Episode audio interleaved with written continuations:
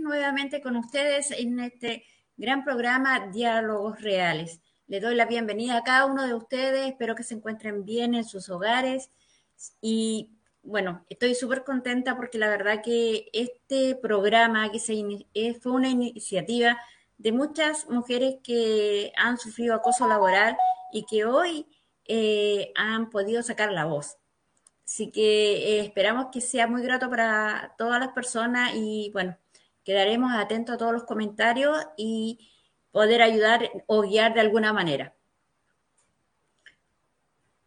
Le damos la bienvenida a nuestros invitados que tenemos hoy día, que, que son unas, unas personas que en realidad, por ejemplo, tenemos a Emma Robles, que es una paramédico, que ella tuvo la valentía de decir que era víctima de acoso laboral sin miedo y pudo enfrentar de otra perspectiva, eh, de otra manera, de otra perspectiva su, su acoso.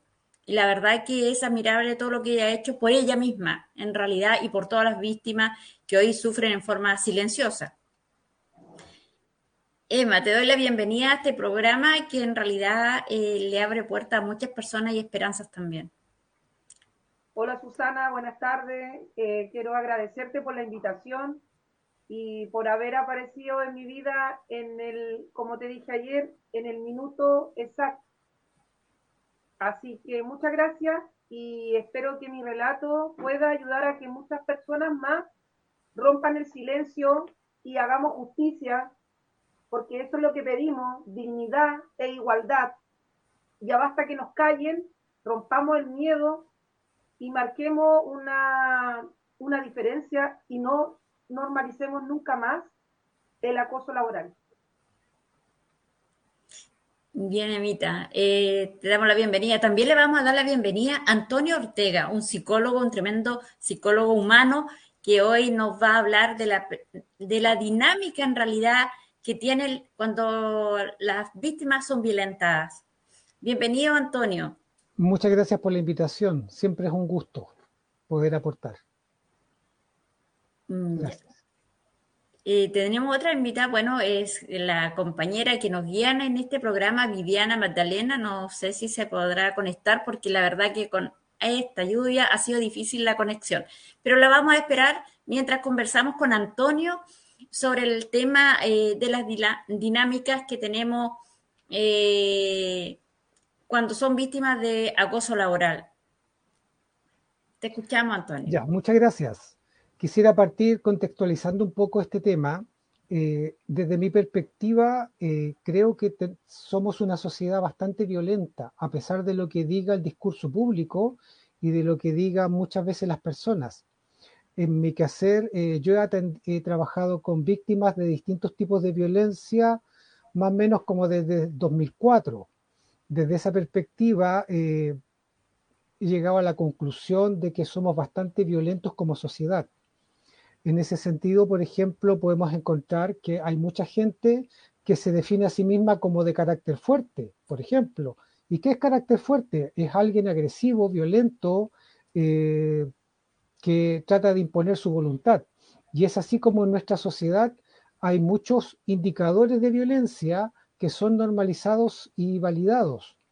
Desde ese punto de vista, eh, estos valores o antivalores de nuestra sociedad tan violenta permean las relaciones interpersonales, en donde muchas veces la manipulación del otro, el sacar ventaja del otro, el menoscabar al otro, es una herramienta que ha sido vista validada muchas veces.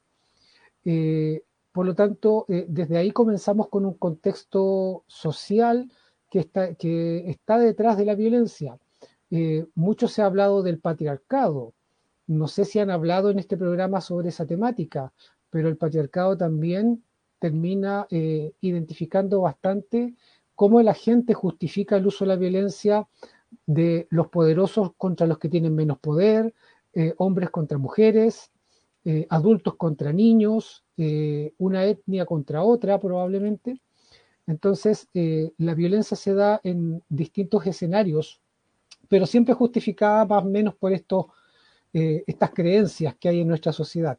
En cuanto al acoso laboral, me ha tocado conocer varios casos de cerca, me ha tocado atender y asesorar eh, a víctimas de acoso eh, con buenos resultados, no por mí, sino que porque la víctima ha sabido visibilizar el problema y ha sido bien apoyada eh, a través de equipos de apoyo, no solamente una persona. Yo creo que una característica importante que debe lograr una persona que está siendo víctima es poder visibilizar el problema la persona que ejerce la violencia generalmente intenta hacerla de manera más bien íntima, privada, solapada, de tal forma de que la víctima no se dé cuenta inicialmente de que está siendo atacada, sino que la víctima muchas veces se siente enjuiciada, evaluada, eh, y la víctima podría en un principio interpretar estos actos no como agresiones, sino que como actos normales de un proceso laboral, por ejemplo. Poco a poco el, agresor intenta menoscabar la integridad de la víctima, eh, intenta hacerla quedar mal frente a otras personas, intenta hacerla sentirse mal, eh, y de esa manera eh, va logrando su objetivo de menoscabar la voluntad de la víctima, la autoestima de la víctima y su capacidad de poder progresar en ese espacio laboral una clave que busca el agresor es que la víctima no tome conciencia de que está siendo víctima. Muchas veces eh, me ha tocado ver personas que ellas señalan que tienen problemas en el trabajo, que lo pasan mal, pero no logran visibilizar lo que han vivido como un acto de victimización, de acoso laboral. Y creo que ese es un elemento importante, porque cuando uno se visibiliza a sí mismo como víctima, ya cambia el escenario. Uno ya deja de cuestionarse si yo soy culpable o no de algo, uno deja de cuestionarse si a lo mejor yo la embarré, uno deja de, poner como en duda lo que está viviendo y ya lo logra ver de manera eh, clara y nítida. Yo creo que ese es un paso súper importante.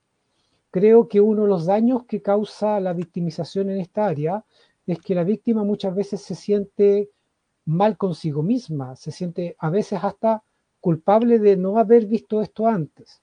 Pero en ese sentido, es importante que la víctima sienta que no es culpable de nada, de que si no logró ver en un principio los actos de los cuales estaba siendo víctima, es porque justamente el victimario actúa de manera solapada, de manera sutil, para, para no ser reconocido como tal.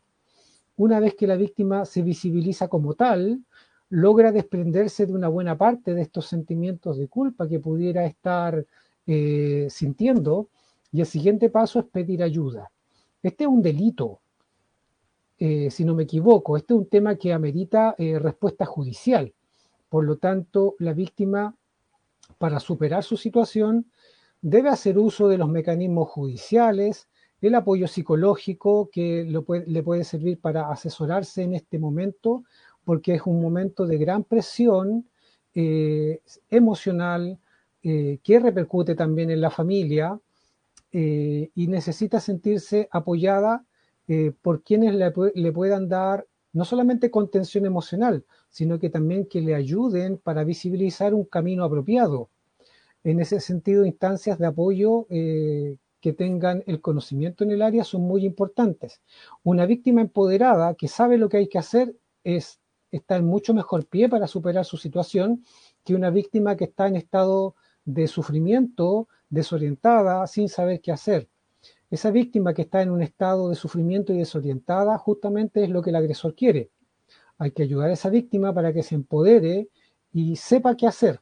Para eso están las herramientas legales también, las asesorías en esa línea, asesoría psicológica, apoyo en, en distintas líneas que le pudieran servir. En general, cuando una víctima eh, es, lo, logra eh, tener una buena asesoría, también desarrolla mejores mecanismos de autoprotección. Eso no significa que no va a seguir siendo, eh, a lo mejor no, seguirá sufriendo intentos de agresión. Eso no significa que a lo mejor su, situación en, la empresa o en la institución donde trabaje no esté comprometida ya. Pero al desarrollar mejores mecanismos de autoprotección, va a, poder responder mejor en este escenario. Quisiera también recalcar que la violencia es una responsabilidad de todos nosotros de poder eh, intervenir en ella. Eh, si yo en mi trabajo veo a una persona que es víctima de acoso, no es correcto, creo yo, que yo me quede aislado diciendo yo no me meto porque total a mí no me toca. Creo que lo ideal es que todos podamos ser partícipes de esto. Si yo no soy víctima directa, podré ser un testigo que podrá dar su testimonio en una investigación al respecto.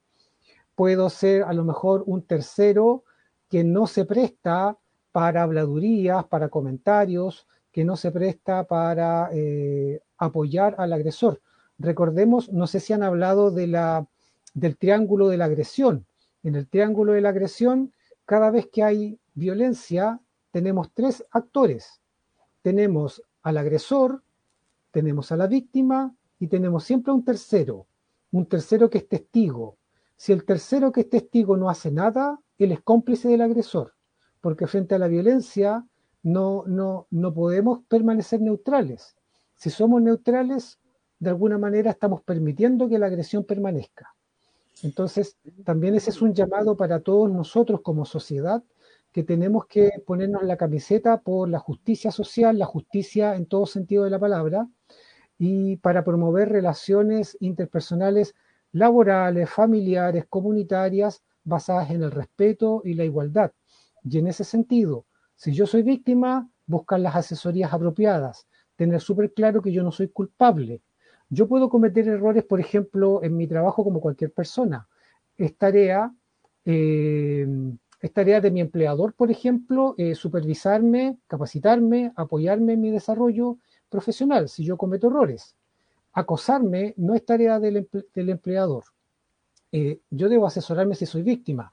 Si yo soy testigo, debo apoyar, debo colaborar con la denuncia, dar mi testimonio, generar ambientes laborales que sean eh, protectores y que reconozcan los derechos de las personas.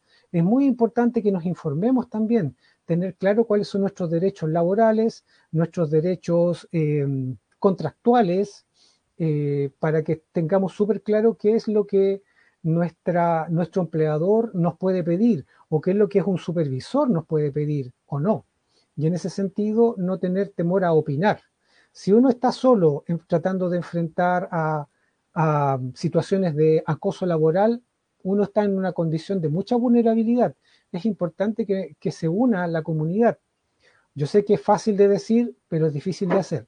Pero al menos ir generando una conciencia respecto a este tema. Yo creo que, eh, por lo menos en, mi trabajo como psicólogo, me ha tocado ayudar a las personas para a que se sientan que no están solas. Eh, también ayudar a las personas a que puedan tomar eh, mejores decisiones en estado de calma, porque recordemos que el, estado, el acoso laboral no es algo que ocurre una vez, sino que es un tipo de relación que se establece y se perpetúa en el tiempo. Eso significa que las capacidades emocionales de la víctima se pueden ir menoscabando poco a poco en el transcurso de los días, semanas, meses o años, llegando a casos más extremos como lo que hemos visto muchas veces en las noticias, lamentablemente situaciones muy terribles que han llegado hasta la muerte. Eh, entonces, en ese sentido, hay que ayudar a la víctima a que pueda superar esta situación en cuanto a estados emocionales, en cuanto a que se sienta apoyada y muy bien orientada.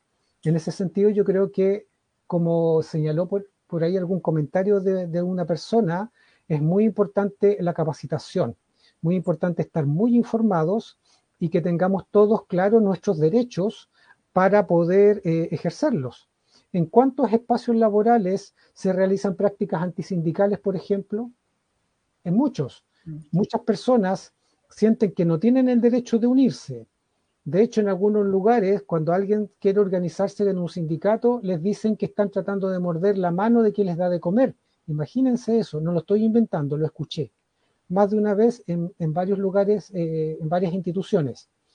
Entonces, creo que eh, es importante que dejemos nuestra cultura de ser clientes para que tengamos clara una cultura en donde nosotros somos personas con derechos y aprender a ejercer nuestros derechos.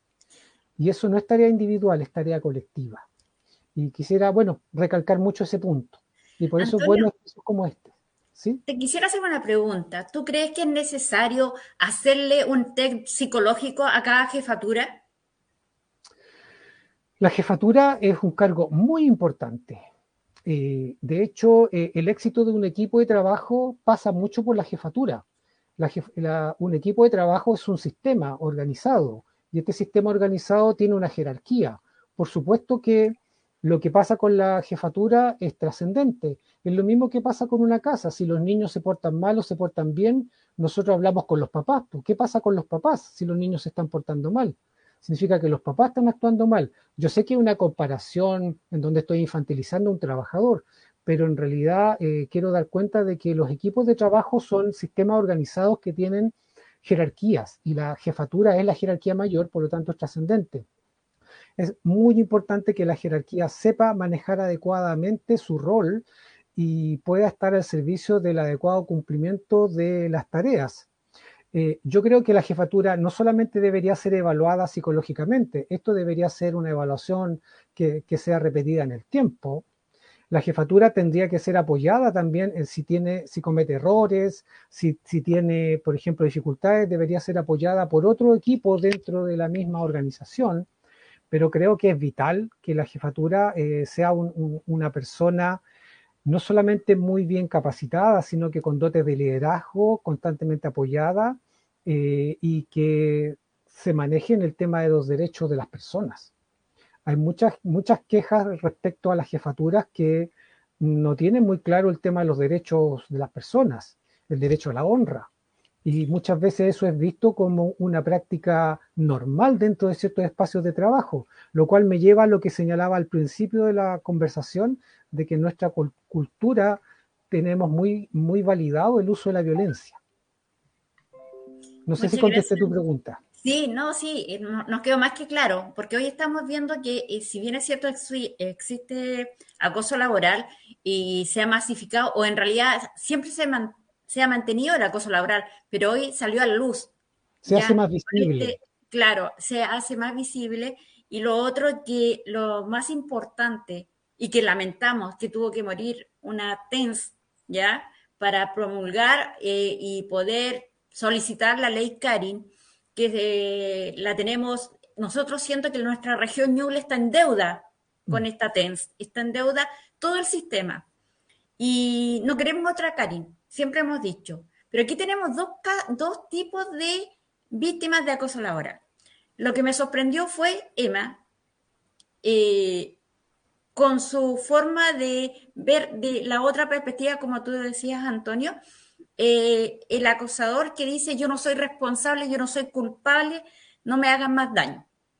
Y aquí estoy yo con la frente en alto diciendo o contando que no, no a mí no me puede pasar o yo no permito que me pase. Como también tenemos muchos casos que en realidad eh, no ha llegado, por ejemplo, eh, el programa anterior, una chica que una mamá me escribe que su hija es víctima de acoso laboral y a los pocos días tuvo un aborto espontáneo por el estrés que le ocasionó este acoso. Y si bien es cierto la poca información, dónde guiarse, con quién guiarse, la poca confianza, el cero apoyo entre sus pares, y como dice, es fundamental, porque como dice, el tercero tiene que ser testigo y un testigo valiente. No un, testigo que prefiere beneficiarse propiamente, yo no me meto porque es mi trabajo, o sea, eh, hacerse ajeno a, la persona que sufre frente, frente a, tantos compañeros de trabajo. Eh, quiero darle la bienvenida a Vivian Magdalena que está con nosotros acá. Y la verdad que eso es lo que conversábamos nosotros la diferencia de dos tipos de personas que sufren acoso laboral. Entre dos personas. Se nota tanto la diferencia, uno lo ve claramente que hay víctimas, ¿cierto?, que prefieren seguir el conducto regular. Yo veía en los comentarios que las víctimas tienen miedo de denunciar porque ningún sistema funciona. Nadie los protege. No los protege la H, no los protegen los directores, no los protege las federaciones, no los protege nadie caen mano, finalmente en las manos de un juez que tampoco está preparado para definir si son o no son acosos laborales y de abogados que finalmente terminan siendo, haciendo de estas víctimas un negocio. Y eso es lo más doloroso, porque finalmente es una cultura del acoso. Además, yo he vivido situaciones de acoso, no solamente familiares y laborales, pero yo entiendo que hay personas que pueden renunciar a su trabajo y, decir hasta aquí no más, yo no aguanto más, pero hay personas que no. Hay personas que necesitan ese sustento y que en realidad uno no tendría por qué nunca dejar su trabajo, porque su jefatura debería responder por el bienestar de cada uno de los trabajadores chilenos. Y aquí se vulneran no solamente derechos, se vulneran derechos humanos, el derecho a la honra, el derecho al trabajo. Eso no se le da a la gente. Las víctimas por lo general son ellas alejadas de los lugares de trabajo. Y el victimario sigue ahí buscando otra víctima. Entonces estamos finalmente en un círculo vicioso. Y salud me sorprende aún más, porque a mí, a lo que yo me he informado para todo esto y todo lo que ha salido en las noticias últimamente, todo lo que está en la palestra, no puedo creer que sea el personal de salud que está preocupado de la salud de todos nosotros, el que sea el más enfermo. Eso, yo no sé, yo si fuera víctima, yo no soy del área de la salud, pero una persona del área de la salud que en este momento esté siendo afectada, no sé si es mejor que, que diga al tiro, como lo hizo Emma, y así no tienen mayores grandes problemas, porque vamos a ver cómo lo resuelven también. O bien seguir los conductos regulares, porque seguir el conducto regular al final es una frustración mayor. Haces daño, todo, sufren todos, sufren tus amistades, sufren tu familia, sufre, tu, su, sufre todo tu entorno. Y cuando tenemos casos más todavía, que te sale un abogado que es capaz de vender a una víctima y revictimizarla otra vez, ya eso es terrible. Entonces, yo creo que aquí el cambio no es de, la, no es de una persona, el cambio tiene que venir de las entidades. Nosotros podemos luchar por cambiar leyes, por arreglar, modificar código del trabajo y todo, pero mientras sigan las mismas personas y sigan siendo indolentes, esto nunca va a cambiar y la gente no se atreve a denunciar porque pierden sus trabajos y son más víctimas que antes. Es lo que conversamos siempre, Susana, y lo que nos hemos topado con montones de casos iguales. Gentes con tutelas laborales ganadas, donde un juez después dice que no hay acoso laboral, que la H dice que fue una enfermedad común. ¿Cómo es eso? O sea, podemos, podemos machacarnos la cabeza y mejorar todo, pero mientras no, no mejore el sistema, esto no va a funcionar. Entonces, por eso el llamado, por eso la visibilidad, por eso visualizar este tema como Emma, como lo hicieron otras chicas la semana pasada y como seguramente lo vamos a seguir haciendo en adelante, pero que sea visible, porque la justicia social al parecer es la única que funciona y ahí tomar los temas realmente como importantes, cuando esto aparece en todas partes. O si no, finalmente termina sucediendo lo que le sucedió a Cari, lo que le sucedió a Josefa y lo que ha sucedido con tantas otras chicas, que es una pena. Es una pena porque son mujeres agrediendo mujeres la mayoría de las veces. Eso deseo de... Emma, eh, bueno, tu caso de verdad como a todos nos ha sorprendido porque tuviste la valentía de decir, eh, pero quiero que nos cuente un poco más de, tu experiencia, qué ha sido después que decidiste tomar eh, la decisión de denunciar o hacerlo público lo que tú estabas viviendo. Bueno, Susana, tú sabes perfectamente que a mí me costó mucho tomar la decisión, ya que, como decía el psicólogo, uno empieza como a, hacer esto parte de uno y, y a no verlo como una cosa mi caso es muy fuerte ya que yo creo que rompí con todos los esquemas de censura que hay en el Hospital La Figuera y dije ya no pierdo nada más. Yo no le tengo miedo a nada ni a nadie. Y en esto fue fundamental eh, el apoyo que día a día yo recibo de mi familia, eh, tengo muchos colegas que me dan su apoyo. Y yo, bueno, todo esto partió por formar parte de un sumario anterior que se llevó a cabo dentro de mi servicio, donde yo jamás pensé que por ser una persona individual y dar mi opinión, iba a caer en manos de una acosadora que para mí es una asesina encubierta. Y fui formando cosas que eran tan feas como parte del día a día.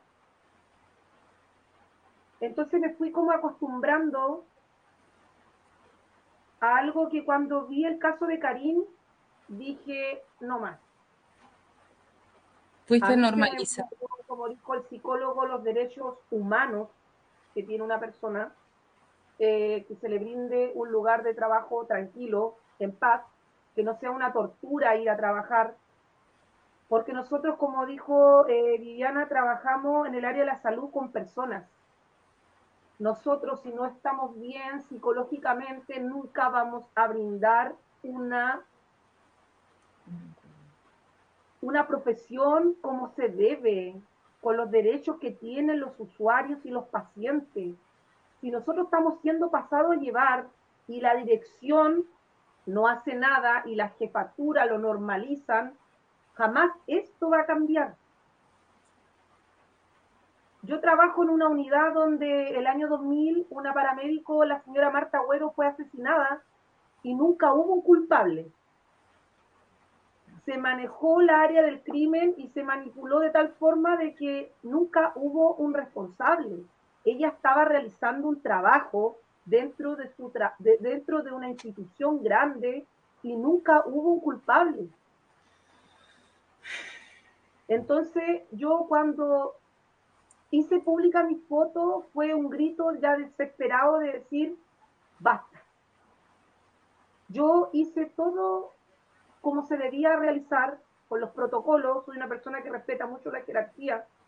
Eh, dentro del trabajo trato de manifestar siempre eh, mi profesión con una altura de mira y no mezclar cosas, porque si me tomo un café con alguien afuera, adentro eh, para mí es un colega es una jefa, pero nunca eh, vinculo esas cosas como, no es que somos amigos, yo no tengo amigos dentro del, área de trabajo, yo tengo colegas y tengo eh, compañeros de trabajo. Y cuando ya mostré mi foto era como, les vuelvo a repetir, un grito de auxilio donde yo ya digo, basta, a mí se me ha denigrado, se me ha denostado. Yo en este momento eh, a través de las fotos fui llamada por la fiscal hoy día. Susana eh, le comenté, gracias a que lo hice viral, a mí se me tomó en cuenta. Hay muchas denuncias por acoso laboral y la mía subió, pero así. Yo le agradezco a Dios que me da la valentía porque yo voy a llegar hasta las últimas consecuencias, porque la verdad jamás debe ser callada y porque las víctimas debemos hablar. Porque para que exista un acosado, existe alguien que se deja acosar. Y cuando esa persona deja de normalizar esto, es donde el acosado, el acosador para. Sí, efectivamente. en este momento lo he manifestado en muchas partes y voy a seguir subiendo hasta donde más llegue como lo está haciendo Pola, la enfermera que fue apuñalada, yo temo por mi vida. ¿Emma? ¿Por qué temo por mi vida? Les voy a contar por qué. Yo he hecho todo esto como se debía. A mí se me citó a una reunión donde se me pregunta qué es lo que yo estoy denunciando. Nuevamente, eh, la víctima tiene que repetir una y otra vez el relato que a uno le afecta y lo agobia. En una segunda reunión, se llama a una de mis acosadoras para que me pida disculpas. Cuando en un principio eh, se, estaba tratando de normalizar, entonces, ¿para qué me va a pedir disculpas si no ha hecho nada, nada incorrecto? Y a mí se me lleva el servicio de anatomía patológica. Para los que no saben, entre comillas, la morgue. Habiendo tantas salas en un hospital tan grande como es el Hospital Higuera, a mí se me denota a tal punto que se me lleva anatomía patológica a donde en esa reunión esta persona me pide unas disculpas totalmente forzadas. Y es ahí donde yo ya más levanto mi voz y digo, esto es una falta de respeto. Esto es un amedrentamiento hacia mí. Es decirme, sigue con esto, porque detrás de la sala donde yo fui, que es una sala eh, ambientada a reuniones, pero a reuniones de ese servicio, porque mi, mi servicio también tiene un área de reunión. ¿Por qué no se realizó ahí? ¿O por qué no se realizó en la sala de recursos humanos donde ya había sido llevada antes? No, se me lleva al zócalo. Al zócalo en anatomía patológica. Yo de todo lo que yo estoy hablando tengo pruebas.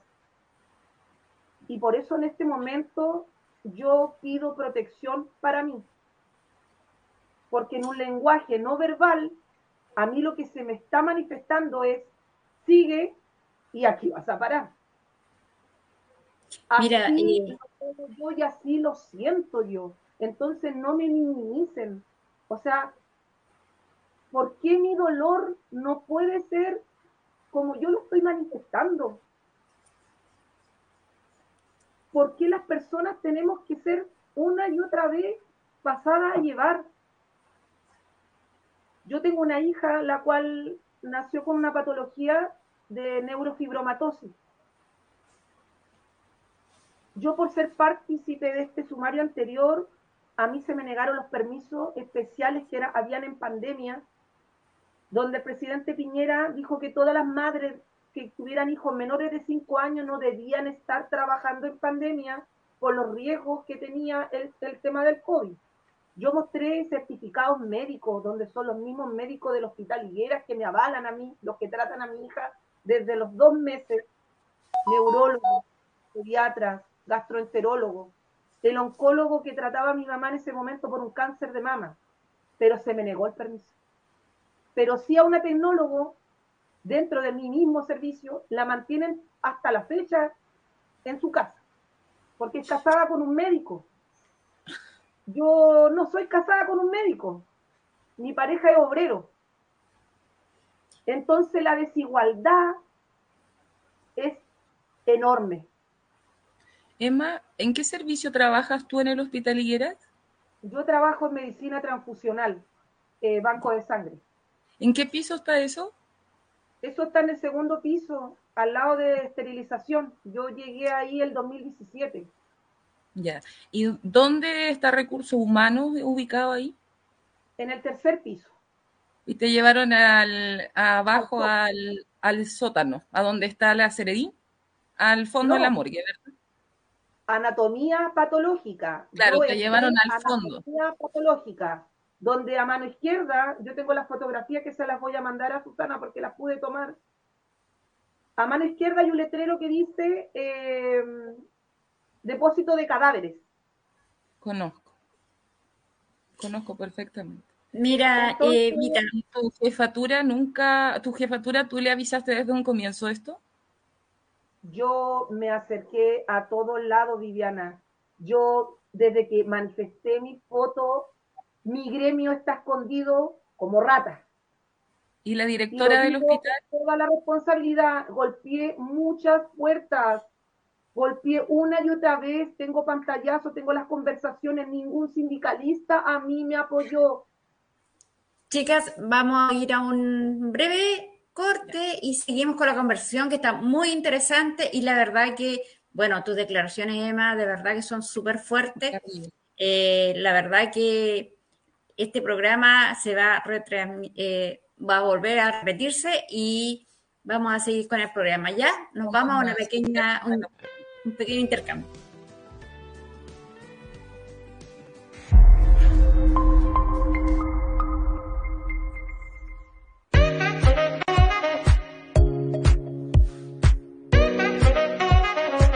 Sala de Arte Mercado, por TVR Ñuble. Síguenos por todas nuestras redes.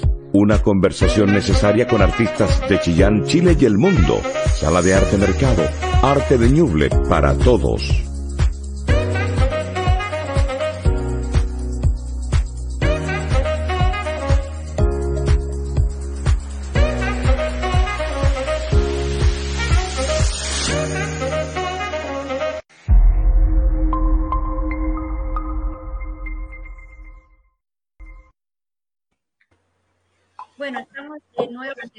Acá en Diálogos Reales, donde son conversaciones humanas, historias reales de vida y la verdad con el tema acoso laboral, que es un tema cada vez más fuerte, donde eh, se empieza ya a visibilizar este tema y que la gente ya empieza a perder el miedo de decir yo soy víctima de acoso laboral. Eh, Parece que es la forma, que, que no es el, los, el conducto regular, sino que el camino de Emma va, va a ser un ejemplo. Sí, definitivamente. No me dejo. Definitivamente el ejemplo de Emma nos va a ayudar eh, mucho a seguir adelante porque bueno, yo también fui víctima de acoso laboral y la verdad que fui muy sumisa, muy silenciosa, nunca me atreví, todo me, me daba miedo, terminé con crisis de pánico, una historia, la verdad que bastante dolorosa para mí y toda mi familia. Y quizás me atreví a denunciar una tutela laboral donde la inspección del trabajo me escuchó en ese entonces mi grito de auxilio, porque fue ahí la primera eh, institución o pausa que, que pudo decir, cuéntame qué está pasando, porque yo ya había, todos los protocolos los había usado. Y como Emma se atreve, ¿por qué yo no? Dije. Y la verdad es que yo estoy esperando una sentencia que todavía no sabemos en qué va a parar, pero yo como Emma voy igual digo, es hora de nombrar a los responsables y acosadores porque no hay otro nombre. Y para mí son delincuentes encubierta que hoy en día yo fuera de mi trabajo y la delincuente está muy bien trabajando y es más, tiene mérito. O sea, fue calificada con mérito. O sea, es una investigación que vamos a solicitar más adelante, pero yo creo que es hora de perder el miedo y decir quiénes son los responsables de estos acosos laborales. Invito a todas las personas que son víctimas y van a ver que el agresor va a bajar el nivel que tiene eh, las, y las jefaturas van a ser, dejar de ser cómplices de estos abusadores. Porque más encima... eso yo te puedo decir, por caso, que aquí en Millón se acosa laboralmente.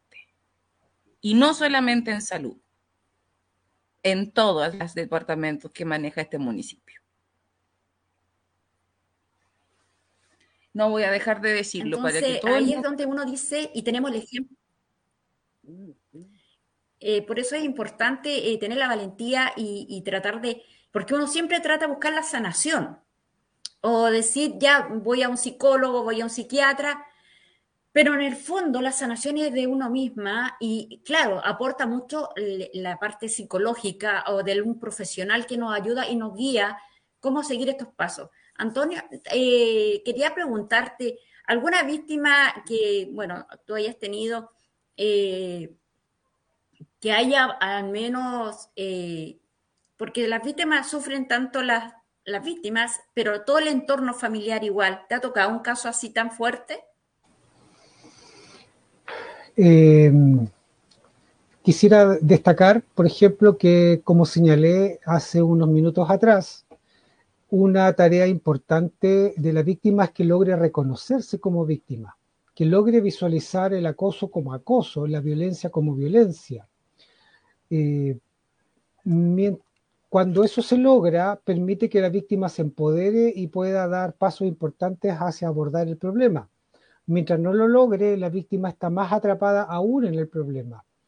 Esto, eh, por supuesto que repercute en la familia porque no podemos separar al trabajador de la persona. este trabajador está experimentando violencia en el trabajo, llega a la casa, está afectado y esto repercute en su vida personal. por supuesto, todos los casos que me ha tocado ver, que tampoco son tantos como los que realmente hay, eh, sí, las personas terminan eh, también experimentando una afectación respecto a la familia. Y pero en la medida en que se logra avanzar en, el, en los procedimientos para poder eh, denunciar y tener buenos resultados con las denuncias, eh, eso repercute en el bienestar de las personas y tanto ellas como sus, como sus familias.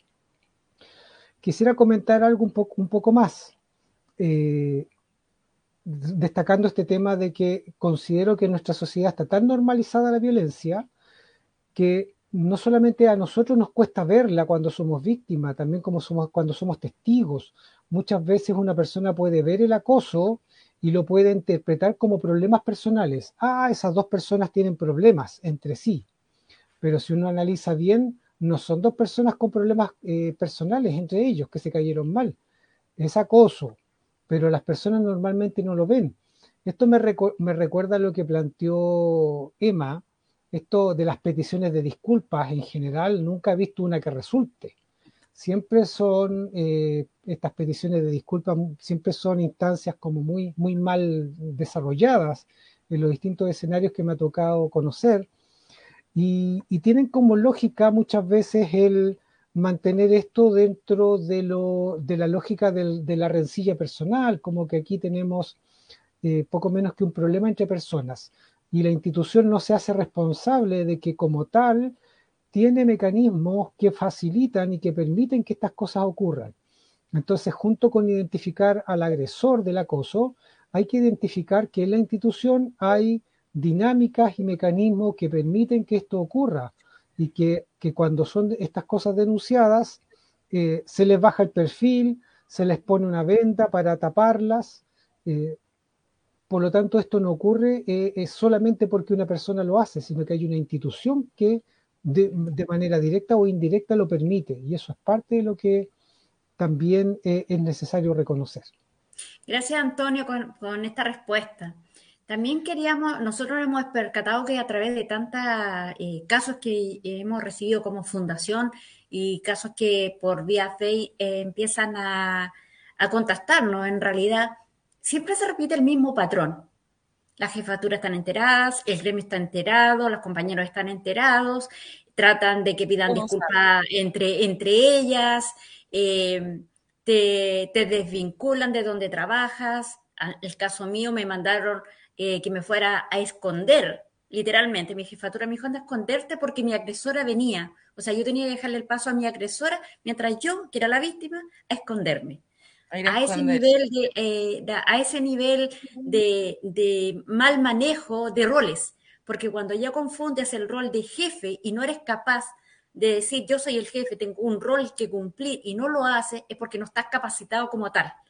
Bueno, la mayoría de, esas jefaturas a veces son jefaturas que son puestas en un lugar y no hay ninguna evaluación si son líderes positivos, líderes negativos y terminan sucediendo este tipo de cosas que es la mayoría de los casos. Y prácticamente yo me doy cuenta que en el sistema privado igual ocurre, ocurre bastante, pero en el, en el público es impresentable. Mira, nosotros eh, tenemos el 5 de agosto un seminario que es el primer seminario nacional que vamos a realizar con el tema acoso laboral y la exposición de la ley CARI. Este, este seminario va a estar bastante interesante. Vamos a invitar, vamos a hacerle llegar invitación a todos los alcaldes, porque necesitamos que nuestras autoridades comunales se hagan parte de este seminario, se informen, que quieran tener a sus propias comunas libres de acoso laboral. Necesitamos que se comprometan, necesitamos que sean entes importantes y cumplan un rol importante dentro de sus propias comunas. Necesitamos que sus trabajadores estén bien trabajando para el servicio de la comunidad. Eso es lo que hoy vamos a hacer con este y es el fin de este seminario. Queremos eh, ampliar mucho más los beneficios que van a tener ellos como alcalde eh, no ser parte de eh, que tengan eh, víctimas de acoso laboral dentro de su cada estamento, puede ser educación, puede ser salud, puede ser municipal. qué importante sería el compromiso de cada alcalde con su misma comuna. Si bien es cierto, vamos a alcanzar a ir a, varias comunas a entregar estas invitaciones, a exponerle este tema para que también ellos se comprometan con sus propios trabajadores. Y así para que, claro. Ojalá eh, ellos puedan participar porque para eso los elige la gente, para que, lo, para que cuide a la gente. Los alcaldes son elegidos por la gente, nosotros mismos los elegimos. Entonces, cuidado cuando haya que elegir de nuevo, porque estas cosas pasan en todas partes. Miren, el tiempo se nos... una cabeza mal, va a estar todo mal. El tiempo se nos agotó. La verdad que queremos cerrar. Primero agradeciéndole, agradeciéndole a nuestro psicólogo, Antonio Ortega, que es un tremendo psicólogo, maneja muy bien los términos. Gracias por la invitación.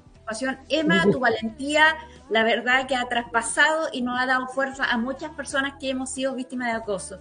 Así que vamos apoyando la ley Karin hasta que esta, la dignidad se haga costumbre en toda nuestra, en nuestro país, en nuestra sociedad. Así que nos vamos despidiendo y muchas gracias por la No más acoso laboral. No más acoso laboral. Buenas noches. Buenas noches. Gracias. gracias.